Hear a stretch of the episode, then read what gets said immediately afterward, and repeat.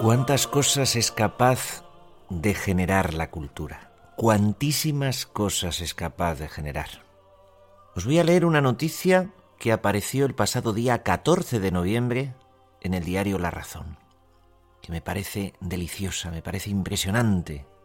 Dice así, estamos habituados a ver viejas películas de Hollywood como Salomé o Salomón y la reina de Saba, ambientadas en épocas remotas que describen viejos cultos o cuentan capítulos bíblicos.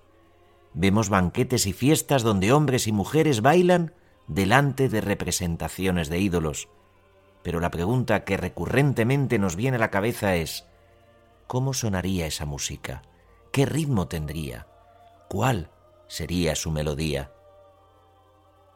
Los arqueólogos localizaron en Ugarit, uno de los yacimientos más importantes de Siria, una tablilla de 3.400 años de antigüedad escrita en el idioma urrita, una tablilla que contenía un secreto inesperado y que se ha convertido en toda una sorpresa. Entre la habitual escritura cuneiforme entrevieron algo inusual, algo que no esperaban, una partitura. La autora de este descubrimiento fue la profesora Anne Drafkorn, especializada en la cultura asiria, y fue la primera en darse cuenta de que ahí estaba la pieza musical más antigua que hasta ese momento se había descubierto. Al parecer es un himno dedicado al culto y que tenía como misión las celebraciones religiosas. Esta investigadora de la Universidad de California ha descrito cómo llegó a este hallazgo. Pudimos hacer coincidir el número de sílabas en el texto de la canción con el número de notas indicadas por las notaciones musicales. A partir de aquí, se producen armonías en lugar de una melodía de notas individuales. Las posibilidades de que el número de sílabas coincida con los números de notación sin intención son abundantes. Bueno, pues, ¿queréis escuchar la canción de Ugarit que alguien allá en Ugarit, antes de que aquello se llamase Siria, algún urrita de aquella época de hace tres mil cuatrocientos años, escuchó en algún templo y puede que en más de una ocasión, ¿queréis escucharla? Sonaba así.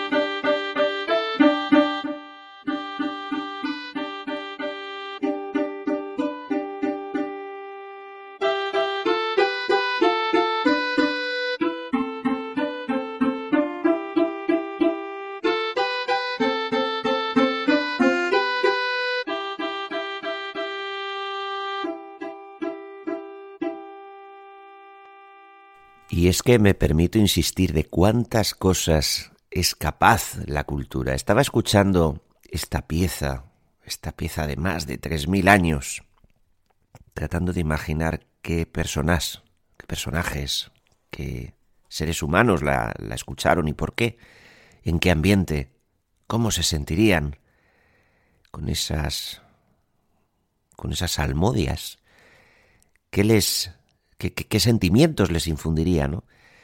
Porque la música siempre cuenta algo, la, música siempre es la narrativa de algo, la transposición de unos sentimientos.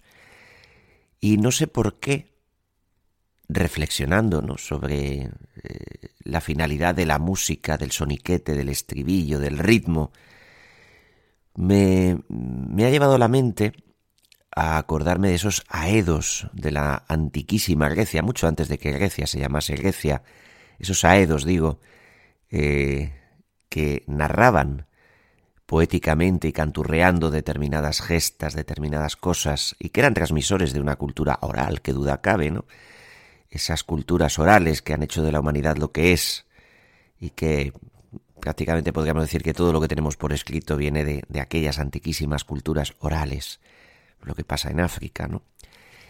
Toda la literatura africana, toda la leyenda, la mitología africana, que en realidad es narrada, es oral, es verbalizada, está escrita sobre el soporte del recuerdo, nada más. Y pensando en esos aedos, algunos llamados los homéridas, ¿eh?